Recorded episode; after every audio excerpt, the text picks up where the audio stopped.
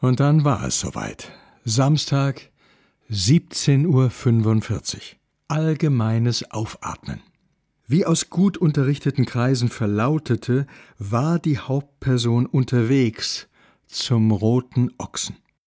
Nicht gerade ein Kinderspiel für die beteiligten Akteure, sondern vielmehr das Ergebnis eines akribisch vorbereiteten Vorgehens.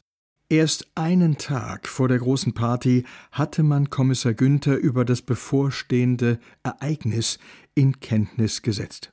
Ursprünglich hatte Axel Kornfeld diese Aufgabe übernehmen wollen, aber da die Information möglichst beiläufig erfolgen sollte, kam er aus Sicht der anderen dafür nicht in Frage. Dauer euphorisiert, wie er nun einmal war. So erklärte sich schließlich Marion Helche bereit, die Aufgabe zu übernehmen.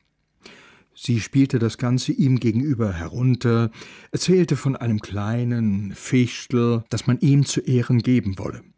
Nichts Aufregendes, bissel Griller, bissel Babbler, bissel Feierer. Kommissar Günther hatte erwartungsgemäß verhalten reagiert, fand das Ganze überzogen. Ach, net nedisch, äh, wehe mir net.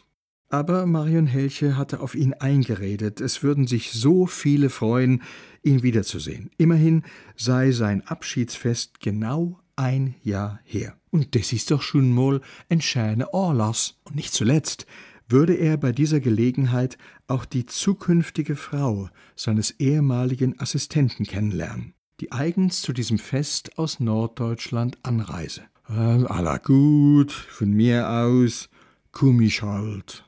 Weil man die nicht unberechtigte Sorge hatte, er könnte auf den letzten Drücker doch noch kneifen, hatte man beschlossen, ihn abholen zu lassen. Wiederum war es Kornfeld gewesen, der sich als erster erbot. Einmal mehr waren die übrigen dagegen.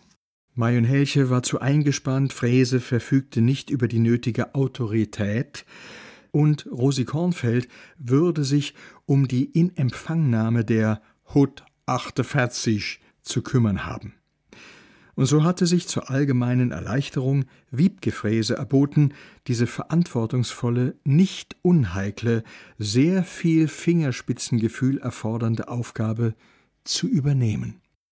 Wie nicht anders zu erwarten, unternahm Kommissar Günther noch einen letzten Versuch, der Party zu entgehen. Wiebke, jetzt mal unter uns. Ich frag mich, was soll denn das? Äh? Bleiben wir doch lieber da, am Hopfeloch, her ein bisschen Musik und babble. Hä? Was soll ich denn im roten Ochse mit den ganzen Leid? Die kennen mich doch gar nicht mehr und die kenne ohne mich bestimmt viel besser feiere. Wiebke Fräse sah ihn unerwartet ernst an. Das stimmt nicht, Günther. Die freuen sich auf dich. Alle. Die warten auf dich. Alle.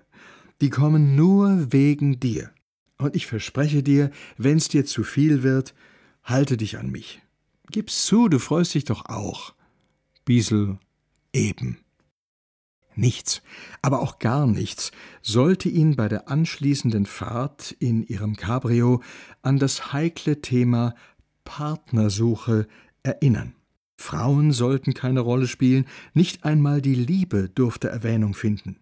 Das stellte Wiebke Frese bei der Auswahl der passenden Musik für den Transfer nach Glickerbach vor eine Herausforderung, der sie sich nur zu gerne gestellt hatte. Vier Songs hatte sie ausgewählt, die zeitlich exakt für die Fahrtdauer ausreichten. Albatross, Fleetwood Mac, Braver Than You Are, Ezio, Take Me Back Home, Slate und Life's What You Make It, Talk Talk. Sie sprachen die Fahrt über kein einziges Wort, aber sie spürte, wie seine Anspannung mit jedem Song wich und wie sehr ihm ihre Auswahl gefiel. Beim letzten Titel grinste er zu ihr hinüber, was sie zu einem Ellenbogenstupser veranlasste. Alles richtig gemacht, dachte sie. Bis jetzt jedenfalls. Dann trafen sie im roten Ochsen ein. Viele Autos säumten die Straße, sie mussten um die Ecke parken. Zu viel los, oh nee. Aber was weiß ich, was versiftelte Weize alles eingeladen hat. Abwarten, Günther.